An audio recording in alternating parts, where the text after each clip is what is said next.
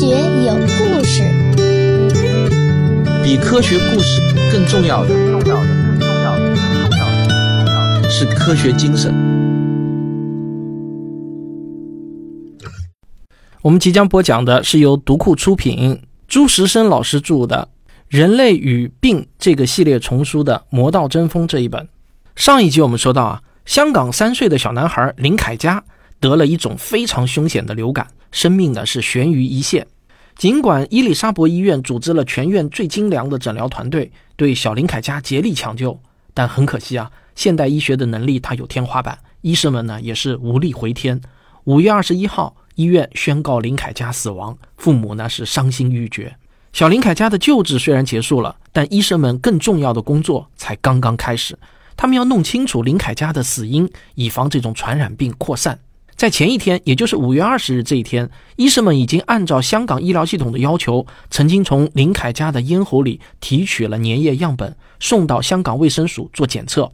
检测的结论呢，就是流感病毒感染。卫生署当时的试剂可以查出1957年流行的 H2N2 毒株、1968年流行的 H3N2 毒株，以及1977年复出的 H1N1 毒株。如果病毒能够跟试剂里的抗体结合，就会让试剂出现荧光反应。但是呢，林凯家的体液样本跟这些试剂啊都没有出现反应，也就是说，他感染的必定是一种全新的毒株。负责检测的是香港病毒学家林辉林。靠香港当时的试剂，他没有办法判断这个毒株的身份，于是呢，他就按照规程把情况上报给了世界卫生组织全球疫情监测中心，并且呢，寄去了样本。这个中心密切观察着世界各地的疫情，捕捉着新病毒或者现有病毒的新毒株。不过，这个监测中心啊，他们每年都会收到几千份样本，而且啊，他的任务并不是专门针对流感的，是监测所有流行性疾病。为了更有把握呢，林徽林就决定直接找流感专家。德隆是荷兰国家公共卫生及环境研究院的知名病毒学家，非常熟悉流感病毒。林徽玲刚好认识他，于是呢就给他寄去了一份样本，并且简略描述了林凯家的病史。德荣给样本做了鉴定之后，就给林徽玲打电话，他说啊，我要立即飞到香港，具体原因见面再说。林徽玲就到机场接了德荣，德荣上车之后劈头就问。你知道你寄给我的是什么病毒吗？林慧玲说啊，他的试剂没有办法精确判断，他猜测呢，或许是含有 H 三的一个新毒株。德荣说啊，不是 H 三，是 H 五。林慧玲也是病毒专家，他当然知道 H 五意味着什么，因为在韦伯斯特的实验里，用 H 五病毒制造人工感染，感染的火鸡大部分都会死亡，而感染的饲养鸡则是百分之一百死亡。换句话说，倘若这个病毒流传开来，出现全球大感染，那么它的杀伤力啊，很可能会比一九一八年的流感还要高出十倍，甚至是更高。那么这种流感病毒会出现大流行吗？德荣说啊，我不知道。我们首先要排除其他的可能。我希望呢是我的检测错误，或者是样本被外界病毒污染了。或许呢还有其他可能性。但如果真的是 H 五，我们都应该知道它意味着什么。所以我必须亲自来查看情况。这位荷兰专家呢是直接从林徽林那里得到通知。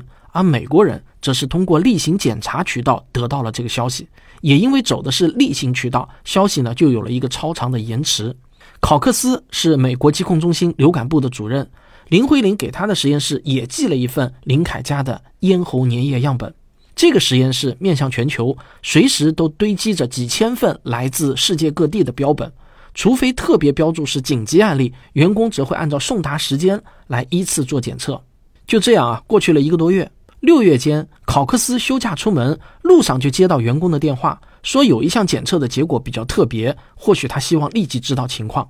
这份样本来自香港，病人叫林凯佳，已经死亡。检测出来的流感病毒是 H5N1。一听到是 H5 啊，考克斯立马就感觉有一股肾上腺素从脊梁一直冲到头顶。他知道 H5 呢，过去只感染禽类，从来没有感染过人。他也知道 H 五如果感染鸡，那死亡率可以达到百分之一百。如果这个检测没错，最可怕的结果是一个新毒株已经从禽类跃迁到了人类身上。倘若发生这样的事情，那这个毒株有多凶猛，当下呢是无法知道的，因为只有一个病例，不足以统计。他知道的是啊，这一个病例已经死亡，那么这个毒株肯定不是普通感冒那样的温和病毒，它可以致死。只不过呢，我们不知道它准确的病死率是多少。世界卫生组织有全球流感的监测网络，这个网络捕捉疫情动态，还要分析疫情风险的高低，决定是不是需要发布全球警告。考克斯的部门是这个网络里最关键的决策机构之一，但这个决定啊，并不那么容易做。全球疫情警报会导致重大的经济损失，如果误发，它会被委员会问责；但如果该发警报而没有发，那又很可能造成大量的生命损失，那也是不能接受的后果。所以考克斯啊，连续几天都睡不好觉。他跟同事们召开紧急的电话会议。首先，他需要保护员工，他通知同事把这个病毒样本转入三级生物安全实验室，今后对他的一切研究啊，都必须在这个级别的安全环境里来做。然后呢，他们就开始研讨下一步举措。跟荷兰的专家德荣一样，他们想到的第一件事情呢，也是要排除其他因素，比如鉴定失误、样本污染等等。考克斯就打电话问林徽玲，是不是还保留着林凯家的咽喉粘液样本？林徽玲说有啊，伊丽莎伯医院在实验室的冰箱里就保存着样本。考克斯和同事就立即带着设备飞到香港，重新检测了一遍，结果呢还是相同的，这个毒株是 H5N1。接下来呢就需要排除污染的可能。他们找到伊丽莎伯医院的采样护士，请他详细讲述采样的每一个步骤，发现啊没有问题。他们检查医院的设备也没有问题，可以排除污染因素。他们又检查了林徽林实验室的环境设施和操作步骤，也没有找到任何的疑点。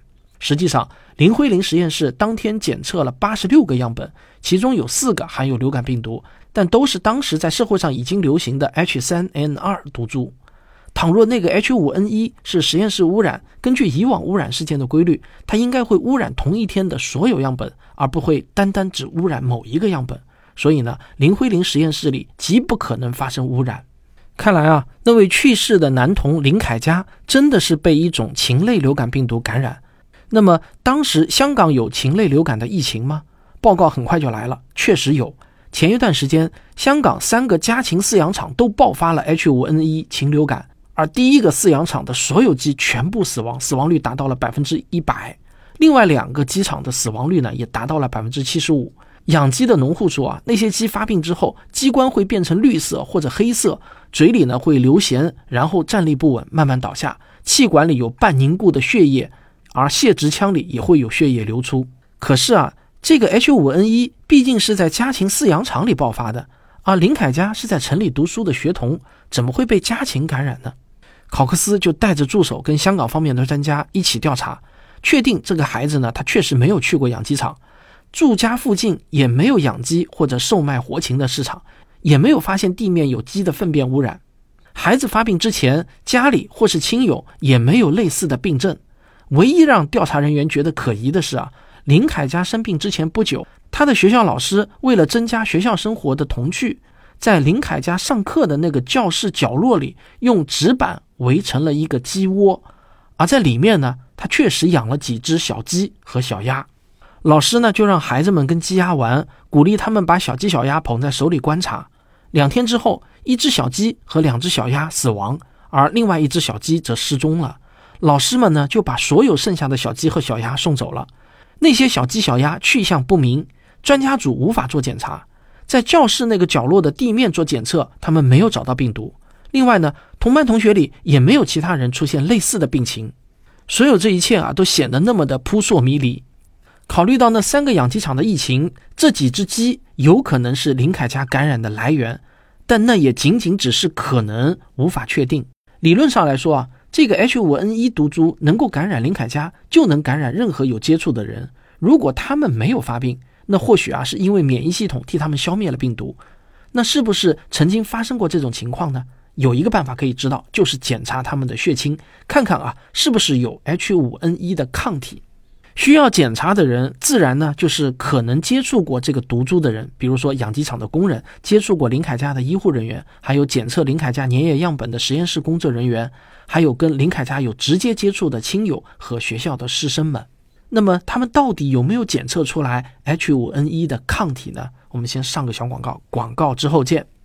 今年八月，你想跟着我和科学史评话的主播吴老师一起去中国天眼看看吗？我们会带你走进普通游客无法进入的地方，近距离接触天眼。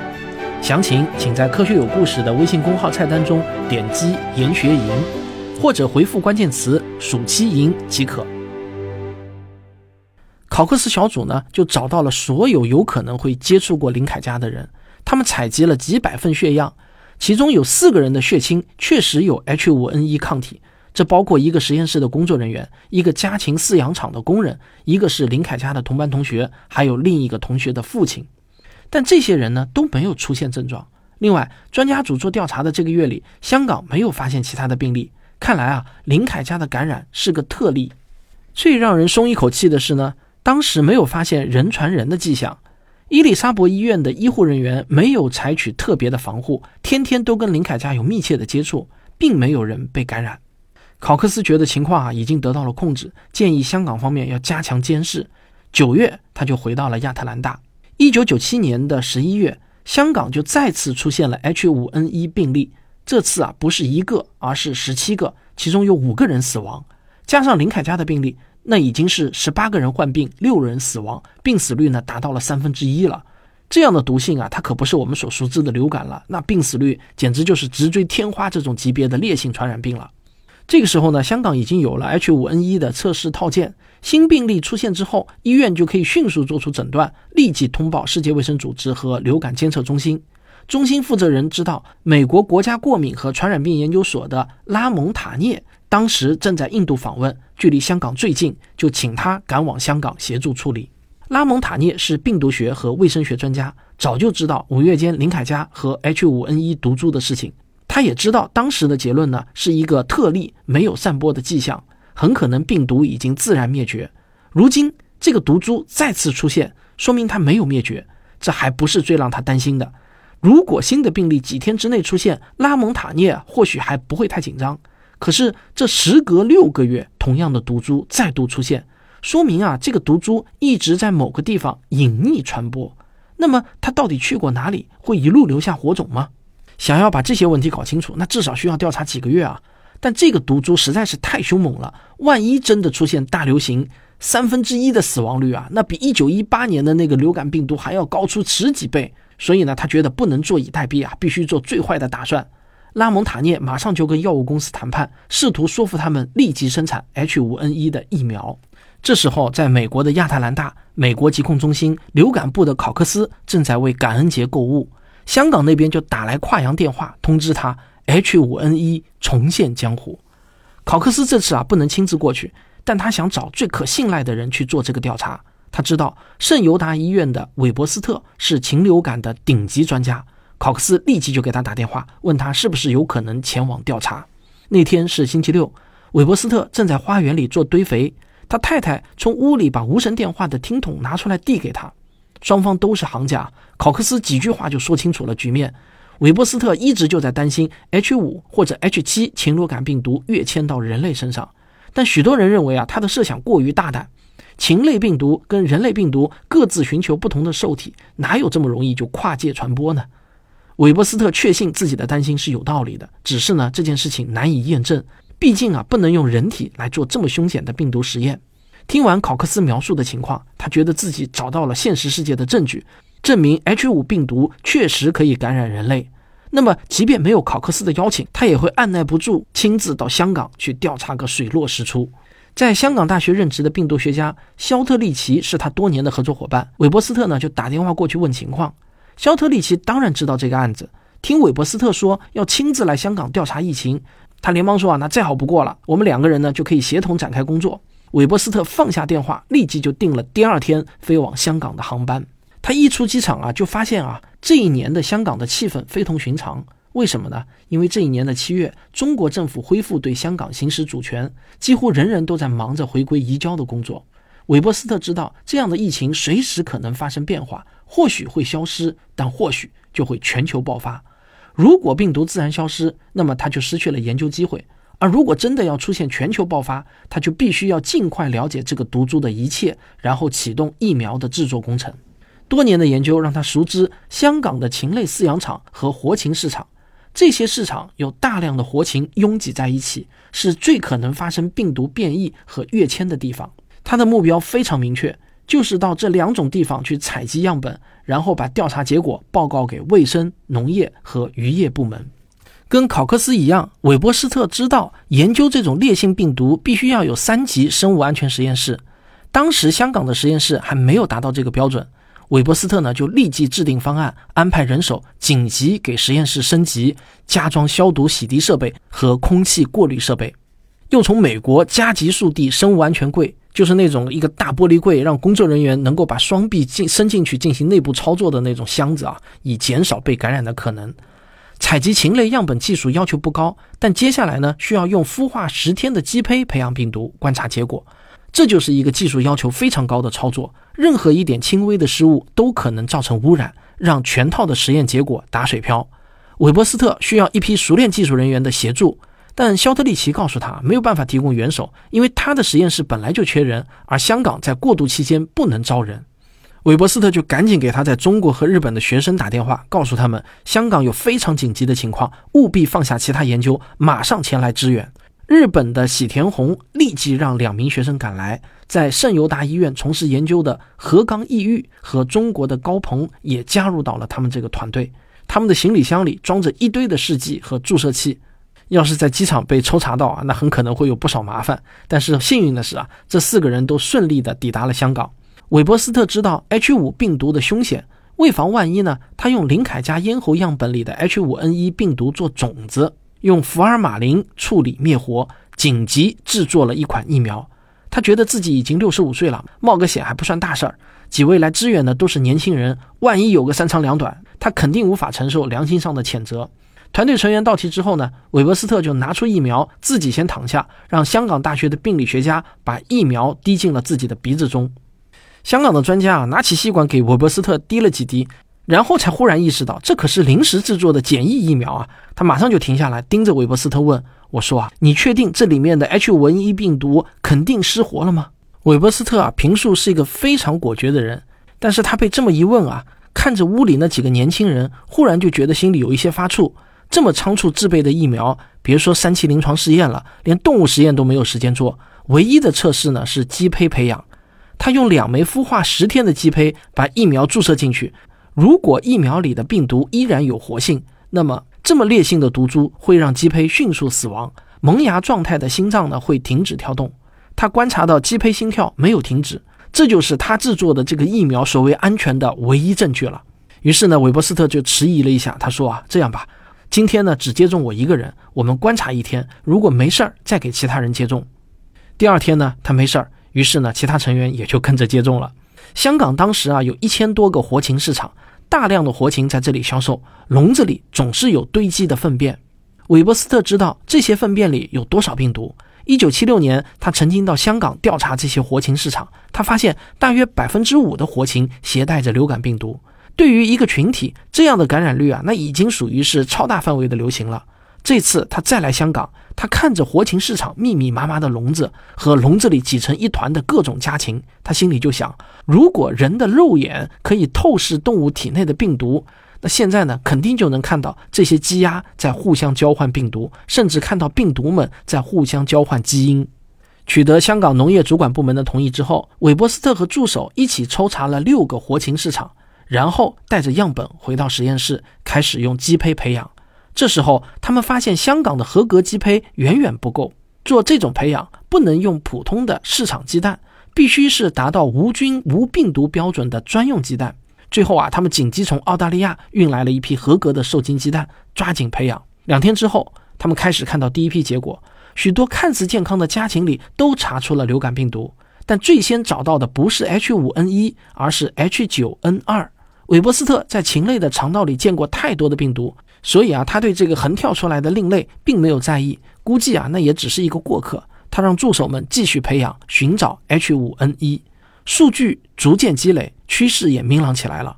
活禽市场里五分之一的鸡都感染了 H5N1，这可是一个超高的感染率。香港大学的肖特利奇常年研究香港和内地的动物病毒。二十世纪七十年代，他曾经调查过香港的活禽市场。当时分离出来的一百三十六种流感病毒，有一百二十六种来自内地的家鸭。